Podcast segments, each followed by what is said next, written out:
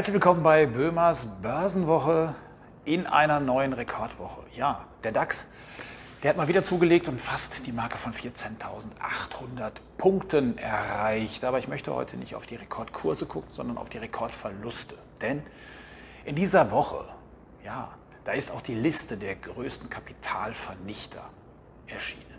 Schönes Wort, Kapitalvernichter. Äh, das macht die Deutsche Schutzvereinigung für Wertpapierbesitz einmal im Jahr und schaut, welche Unternehmen besonders viel verloren haben und wer eben zu den großen Verlierern gehört. Immer auf Einjahressicht, auf Dreijahressicht und auf Fünfjahressicht.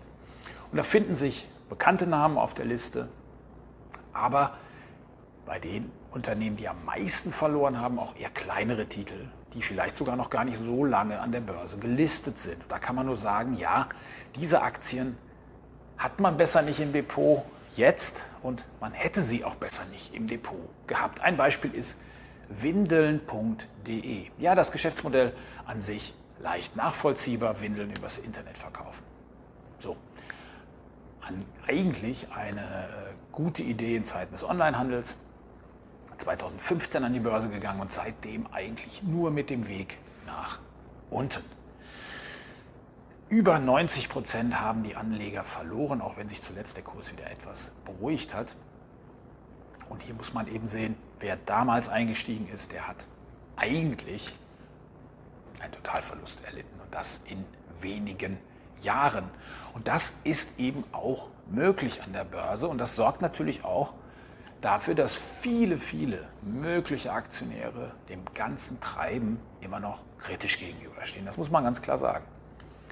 Und aus diesem Grunde heißt es wirklich für euch immer ganz genau hinschauen, welche Aktien ihr ins Depot mit reinnehmt. Zum Beispiel Neuemissionen. Wenn ihr euch nicht sicher seid, wie ein Geschäftsmodell bei Neuemissionen wirklich funktioniert, dann erstmal schauen, wie der Markt darauf reagiert. Also bei einer Neuemission nicht am Anfang mit dabei sein, sondern erstmal schauen, wenn die Aktie gestartet ist, wie sich das Ganze dann weiterentwickelt. Denn natürlich werden die Geschäftszahlen besonders toll dargestellt, wenn es an der Börse losgeht. Ja, und wenn dann das Wachstum nicht eingehalten werden kann, dann geht es bergab, wie bei windeln.de. Es finden sich aber auch bekannte Namen dort, wie Bayer aus dem DAX. Ja, auch das Unternehmen hat massiv an Wert verloren. Und hier muss man genauer hinschauen. Natürlich ist dieses Unternehmen nicht in der Existenz bedroht. Aber zwei Faktoren haben hier natürlich eine große Rolle gespielt.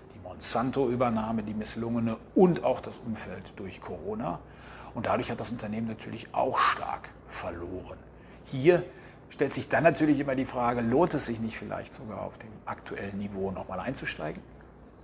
Aber ähm, da habe ich zu wenig reingeschaut, um euch für Bayer hier konkret was sagen zu können. Mir geht es nur darum, dass es wirklich für euch immer darauf ankommt, genau hinzuschauen, wie die Aktien denn performen. Und bei bestimmten Aktien kann es nur heißen, Finger weg. Denn oft genug ist es so, dass ein Geschäftsmodell dem doch nicht trägt. Und das, ja, das hat an der Börse böse Folgen und die Kurse rutschen ab. Also immer genau hinschauen.